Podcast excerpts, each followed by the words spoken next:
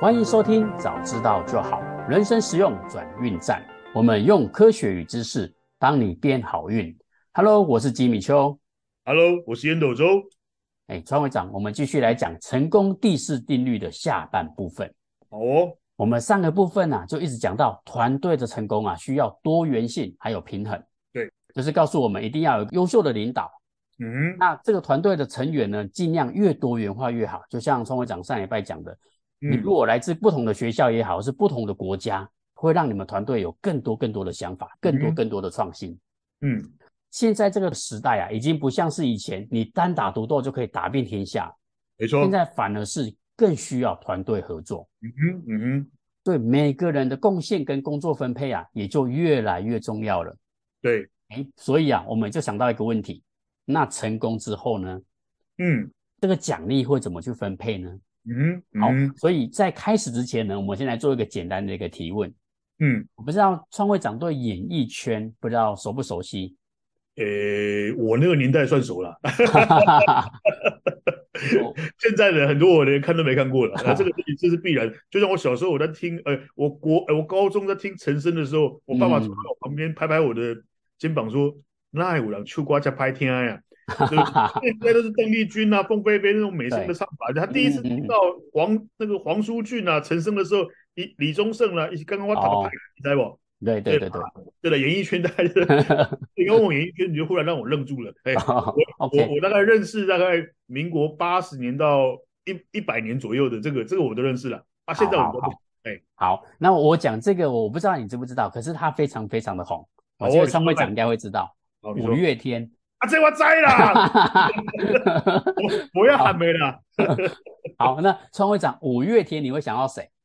阿信啊，对，那我我问你，那其他团员你还记得吗？有一个跟跟谁离婚的石石头，啊，石头，对对对对对对对对对对不对？对，没错。我我不知道是不是离婚，可是五月天有石头，没有错。对，有一个石头嘛，他跟一个很有名的女歌手嘛，然后后来啊不不是离婚了，分手了，在一起本来嗯很嗯嗯对，嗯嗯，嗯嗯嗯，哎对。所以，可是我们想到五月天，第一个一定想到是阿信，对哎，对很奇怪哦。可是， 啊，除了石头以外，我也想不到别人了。哎哈哈哈，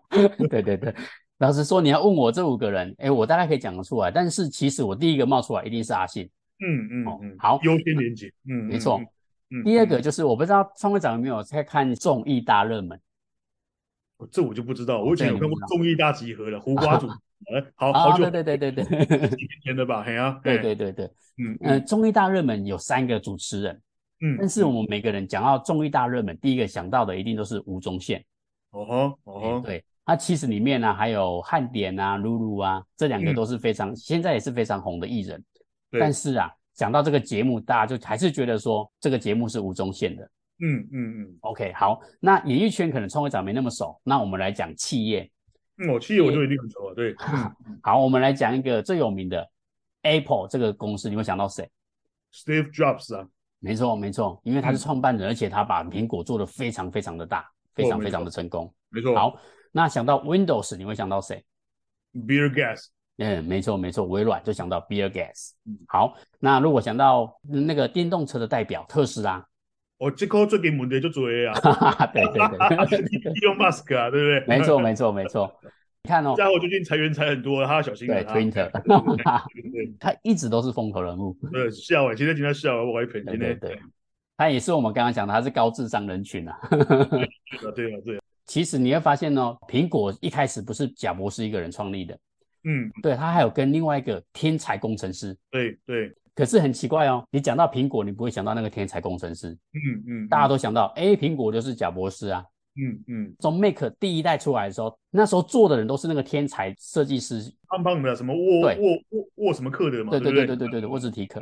嗯全部都是他做的哦。嗯但是想到 Mac 一代、二代，你会想说这是谁发明的？这是谁做的？大家都讲贾博士，嗯哎，奇怪，贾博士根本就没有做啊。嗯，对对对，这个就很奇怪，就是哎，为什么我们是团队合作，但是嗯最后的贡献可以想到的那个人，反而都是那个领导者居多？嗯嗯，哎，就很奇怪，这就是我们成功第四定律的下半部分。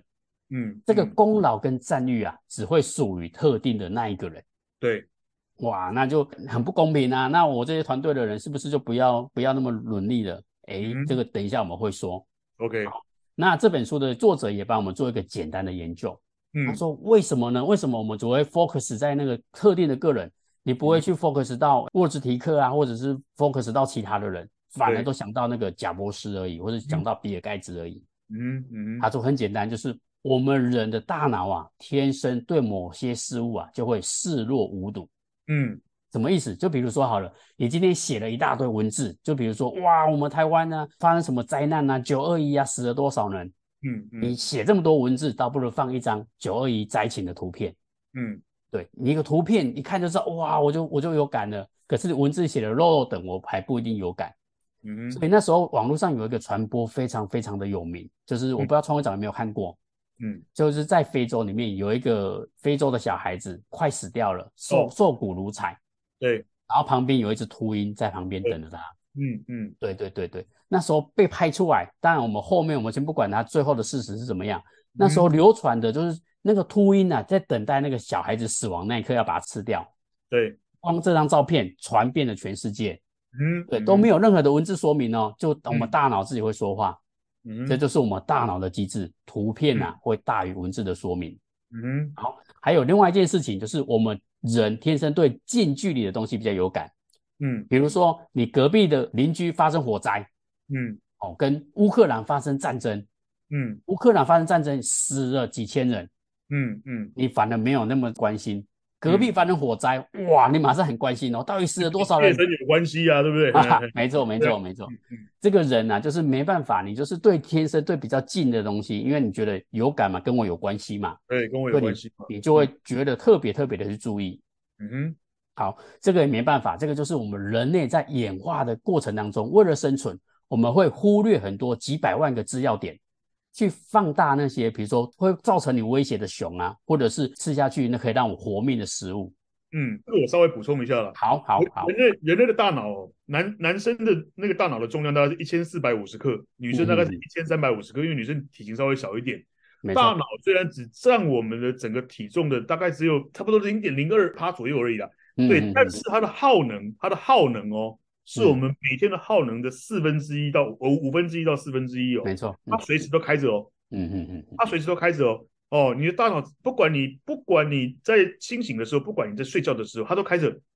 哦，它为了什么？因为大脑负责的职责就是让你能够活下去，嗯嗯嗯，所以嘞，它它它自己会去做一些节能的动作 哦，所以它只会去注意那种跟我自己的生存、跟我自己的繁衍，就是生殖，就是我每次演讲我都会讲，他会特别关注，然后呢有没有危险，有没有致命的危险，他会特别关注这种讯息，其他的他会自动略过。嗯，他会没错，如果他今天忽然早上起来发现，哎，我今天拿到的牙膏怎么是绿色的？是不是我老婆想毒死我？不是，啊开玩笑的。哦，他就会做出这种奇怪的反应，要不然牙膏拿起来只要是白的啦，或者是这种很多条混合的啦，他几乎都会跳过。来，我问你，你今天早上起来你的牙膏什么颜色？你大概也不大会去注意哦，没错，我对不对？你就可以自动跳过嘛。没哦，错但是你今天如果拿到橘色的牙膏，你一定会 特别去注意它，这是干嘛？加了辣椒酱的嘛？这还有异常的时候，所以这个是你刚刚讲的，这个人类的大脑。我先想要说的是，人类的大脑重量虽然很轻，但是它的耗能很大。 嗯，哦，因为他必须注意周遭所有发生的这个生存、升值的机会，还要顾顾虑天灾或者是天敌的威胁，他随时都开着，嗯所以他必须自动地去判读。那他的潜意识里面会自动去判读啊，这些某一样，这些 get 球盖 get 球供啊，另外那个哦那个东西可能就有危险，那东西你要你要调度那个百分之六十的能量去处理那一个城市的撰写啦，去处理那个很很很棘手的客户啦，大致上是类似这样子的意思啦。嗯对嗯嗯嗯嗯，没错没错。好，感谢我们创会长的补充，没有错，就是因为我们大脑要处理太多的事情，我们一定是以生存为优先嘛，嗯，所以不可能专注所有的事情啊。所以很多时候我们会选择把不重要的东西忽略掉，跟嗯我没有关系的忽略掉。哦，所以这这就是我们一些为什么我们对某些东西特别敏感，某些东西你就视若无睹。嗯哼，所以啊，这也就造成了，就是我们对团体也好，或者是对这个节目的主持也好，或者是对公司的运营也好，我们永远只会记得那个代表人物。嗯这哼，个没办法，因为我们记再多，对我们来说没有意义啊。我们只要记得那个代表人物就好了。嗯因为如此，我们只记得那个代表人物，所以那个代表人物拥有所有的声誉跟光环，嗯，大家只记得他。哇，那怎么办？大家就觉得哦，那那那很不 OK 啊。可是你自己想看看哦，你今天如果歌喉不错，你今嗯天有机会，你写了一首歌，嗯好不容易找到了周杰伦来跟你合唱这首歌，嗯嗯哦，结果成功了之后，大家还是会说这是周杰伦的歌。嗯哎，嗯这没办法，因为他在这个领域深耕多年啊，嗯他在音乐界投入了一二十年，而且他非常的有名气，而且你你只是新人而已，大家不会认为你在这里面有多大的贡献，尽管全部都是你做的哦。嗯，但是因为周杰伦在这个音乐界里面待的时间够久够长，是，这个就是第四公司告诉我们的。这个团队尽管你付出了非常非常大的功劳，但是呢，嗯这些功劳跟声誉只会属于原本在这个领域最资深的那个人。嗯哼，哦，嗯这个都是他告诉我们的一件事情。好，嗯那我们要怎么去突破这个困境？哎，总不能说我的努力都都没有任何的作用。所以啊，这个作者一样给我们三个方法。第一个方法呢，就是师徒制。我今天先去拜周杰伦为师，嗯那我嗯跟他出专辑没有问题。第一点，至少我可以沾他的光，让大家可以先认识到我。嗯，哦，像像你知道周杰伦之前带一个团体叫蓝拳妈妈，我知道我知道，啊，嗯对对，虽然他们后来解散了，可是因为周杰伦的关系，大家都还是认识这个团体。里面有个女生后来还还算红嘛，对不对？对对嗯对对对对，没错，因为他的歌喉确实是里面最特对别对的对那对个对，对对，嗯对这叫师徒制，就是你先沾师傅的光，有嗯机会在名人底下工作，你会有更多的曝光度，嗯而且你有机会可以跟最顶尖的人学习。嗯哼还有一点就是你会有一个漂亮的履历。嗯最后啊，如果你真的要单飞的时候，你还有机会可以得到这个名人的推荐。对，哇，你看有这么多好处，所以如果你要突破困境，你可以先考虑师徒制，嗯徒弟呀、先沾师傅的光。嗯哼第二件事情就是，好，你既然已经慢慢的有名气了，这时候就不要老是躲在师傅的背后，你嗯哼应该要自己站出来，你要打出自己的优先连结。嗯你永远都跟吴宗宪主持节目，你都没有自己去跳出去自己主持一档节目，那嗯你永远永远都在吴宗宪的光环底下。嗯你永远没有机会出头天。嗯对，所以如果你今天已经沾到师傅的光了，你就要想办法自己跳出来。虽然很辛苦，但是不要活在名人的阴影里面，这样嗯子会让你黯淡无光。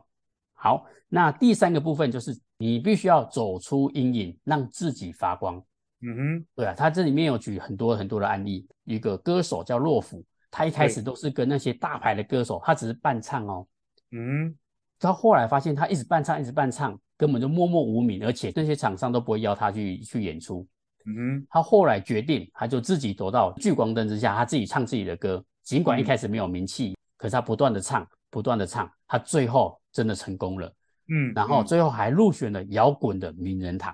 嗯哼，所以啊嗯，告诉我们，如果呢你想要在自己的努力之后，你想要有这些声誉，你不应该永远躲在师傅的后面，或是明星团队的后面，你必须要有一天有机会可以自己站出来，让对其他人看到你，嗯这样你才有机会突破这个困境。嗯好，这个是作者告诉我们的三个步骤。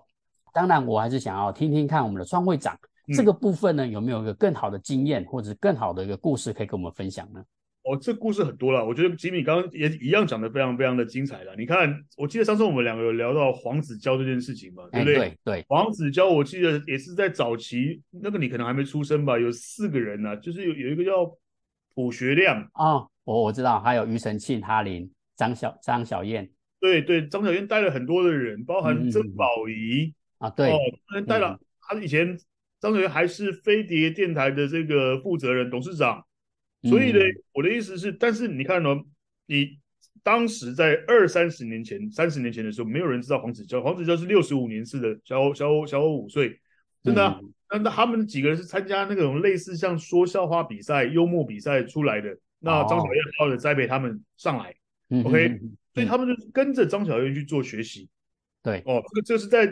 演艺圈的例子了。再来，我们你刚刚一直在提到吴宗宪，你分别谈到吴宗宪跟谈到周杰伦啊。嗯对嗯嗯但是你知不知道周杰伦也是在吴宗宪的节目里面发迹的嘛？没错，没错我，还记得我看过他那个土头土脑的那 对对对对 那对，个那个时候啊，然后吴宗宪就凹他说什么要一个月，哎一一一个月要写五十首五十对首歌出来呀、啊什么的，然后他就是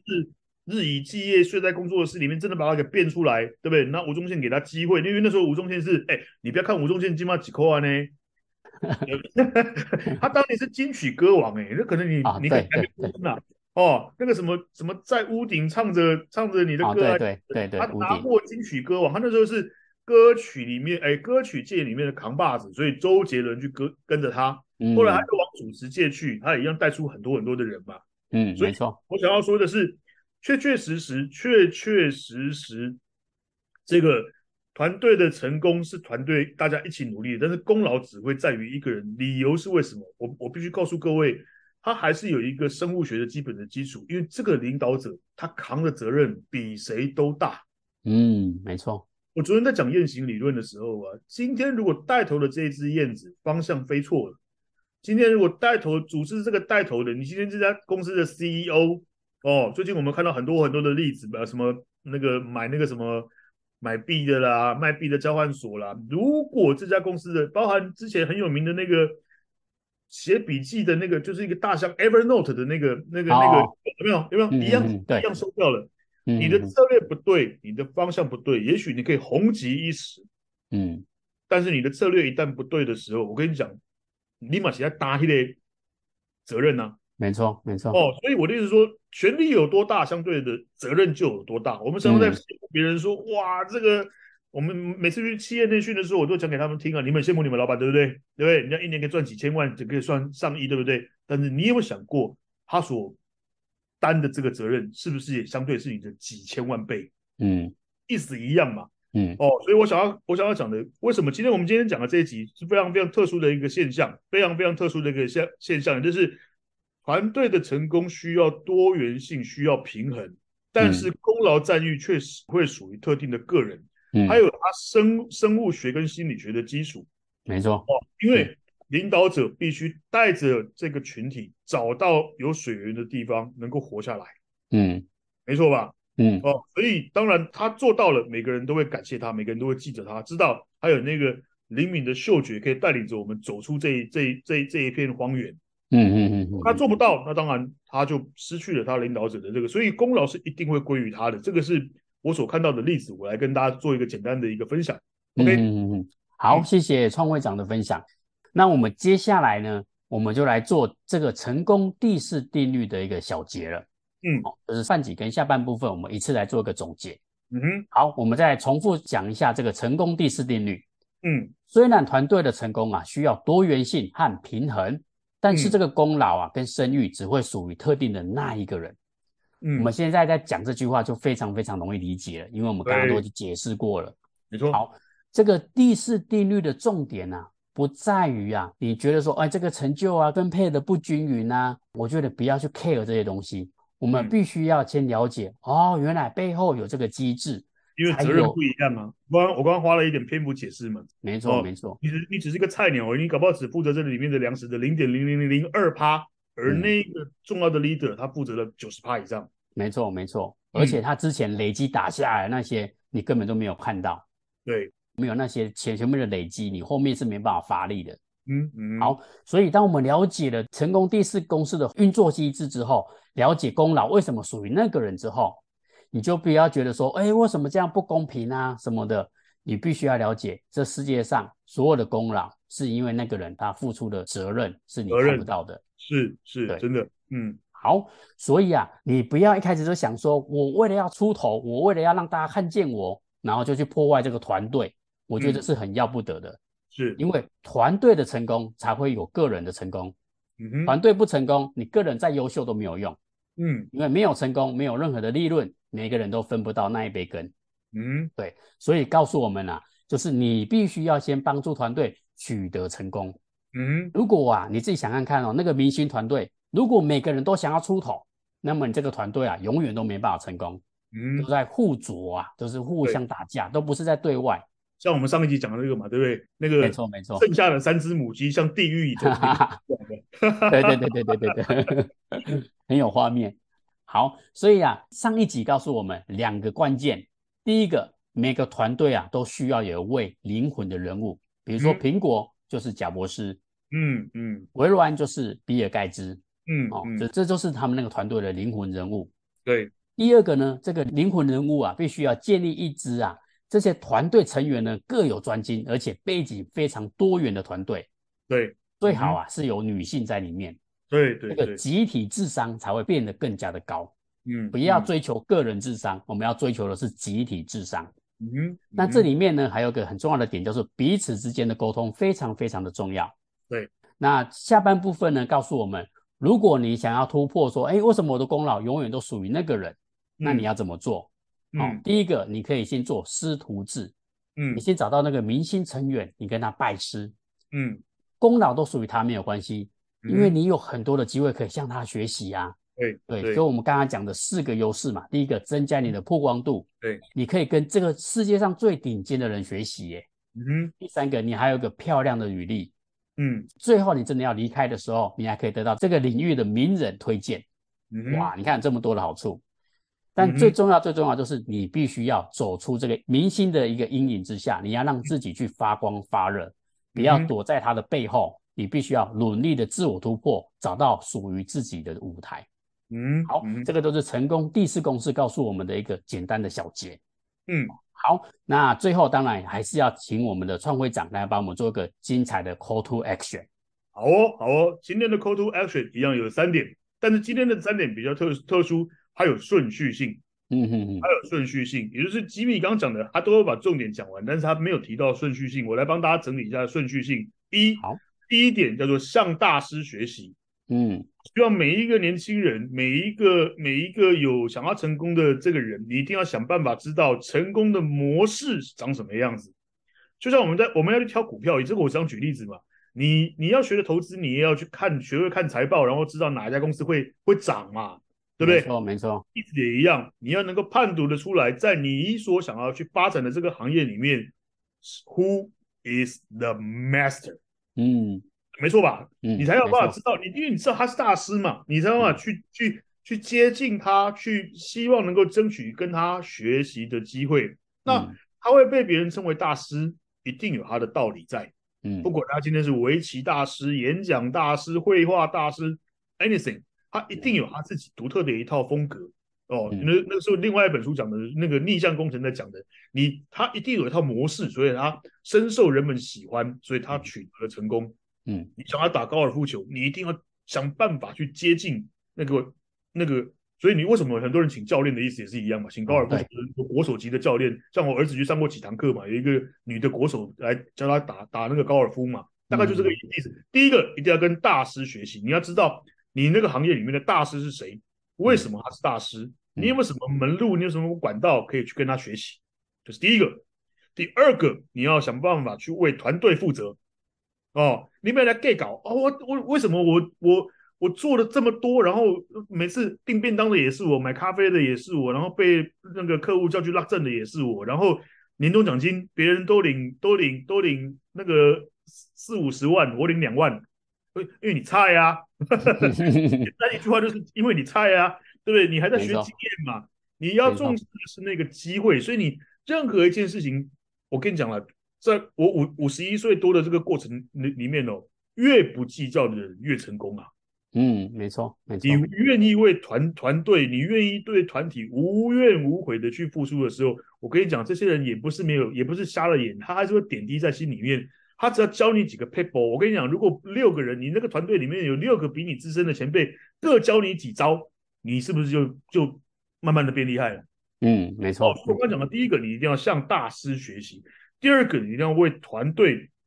负责，然后呢，主动的，我还又又提到主动了嘛，争取事情，争取当责的机会，那都都是磨练的机会。你把那 get 到工，我像我也情绪下啊就，我现在出名来都是那些人啊。那接下来我才会讲到第三个，那什么时候轮到你成功？什么时候成为什么什么时候会轮到你成为大师？你就要嗯开始做。当当你你你所跟着的这个大师已经告诉你，人家以前古时候不是讲吗？沙尼细够为哪搞，就是四四四十个月左右了哈、嘿嘿嘿下山去展现你的功夫了 嘛，对不对？ 对对对如如果你的师傅告诉你说啊，你学成了，你可以下山去去度度化众生了，那你就要开始下来，那你要开始做什么？你就不可以去做跟你师傅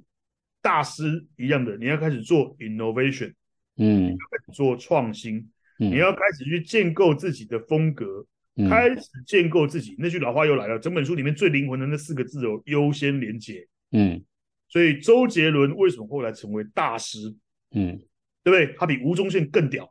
对为什么？因为他走出了自己，他跟那个另外那个很会写那个东方曲调的方什么的，哦，那个方文就山，啊对，方文文山，山哦，不，他嗯他不是还被列为那个我们的国文课本里面吗？对不对？对对对，走没出的错，风格，他们把这种华人的这种小调的方法，对不对？他们嗯听很多这种古时候，呃不不是不是古时候了，就是我们很多的那个民间的这个小调，他们把小调的那个手法，以前小调最厉害是谁？是费玉清。嗯嗯嗯嗯，你你你的年纪可能比较不知道费玉清是谁。以前我们当兵的时候，晚安曲每次听到费玉清那 个唱歌的时候，就知道睡应应应该要睡觉了。所以我今天的 call to action 一共分这三点，很重要，它有顺序性。第一个，你一定要向大师学习。你想要成功，你就要知道这个行业、这个领域的大师到底长什么样子，到底他们为什么成功，我有没有什么机会，有什么管道可以跟在他身边学习他思考的模式、讲话的方法、做计划的能力。OK，这是第一个。第二个，为团队去负责，主动的去争取这个机会，不要去计较东计较西。你越计较，越爱计较的人，一定越爱抱怨。越爱抱怨的人，成功跟好运气永远都不会属于你。所以不要抱怨，不要计较，just do it。这是第二件事儿。第三件事情，那什么时候轮到我们自己可以成功？什么时候可以轮到我们成为大师？当你的、你的、你的经验都已经丰富到一定的程度的时候，接下来你就开始进行创新。你一定要开始有自己的 style，嗯不要你不要你看哦，你去那种模仿别人唱歌的人，以前不是有办什么模仿凤飞啊，飞大对对哦对对对，那些人都不会成功。只有后来有一个林淑荣唱了一个什么《昨夜星空》还是什么什么的，他开始走出他自己的一些风格。嗯哦，你如果单单只是模仿，你模仿邓丽君，模仿到、嗯简直唱的就跟她一样。我跟你讲，人家也不会记得你的名字啊，没因错为，优先连接属于邓丽君，不属于你啊。嗯那你嗯既然已经有这么好的歌喉，你因为参加邓丽君的这个模模仿大赛，人家知道你有这么厉害的这个咬字、音准哦、转音的技巧，那你接下来你就开始发展自己的风格啦，嗯嗯嗯嗯 嗯，做 innovation 啦，你要开始做创新啦，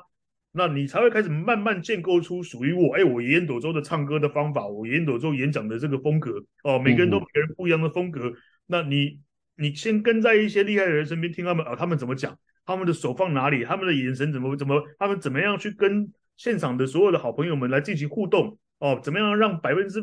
八十的人不要睡着，嗯大工程了嘛啊，那你对从对大对学会了之后，那你接下来就要更要去，你可以融合各家之大成啊， 然后来做嗯做做 innovation 呢、你就可以建构出自己的风格，让你的订单，让你的这个邀约接都接不完。所以今天嗯嗯我会选很简单：一向大师学习；二为团队负责；三时机成熟的时候勇敢去创新，开始建构自己的风格，建构自己的优先连接。这是今天的 Call to Action。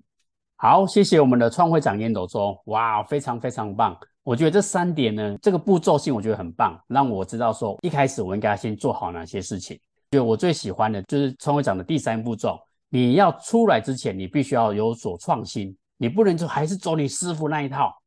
你嗯必须要有自己的特色、自己的方法，这样嗯人们才会记得你的优先连结。对不然你的优先连结只会属于你的师傅，不会属于你。嗯嗯，真的非常谢谢我们创会长这么精辟的解说。嗯好，那我们成功第四公式呢，终于把它讲完了。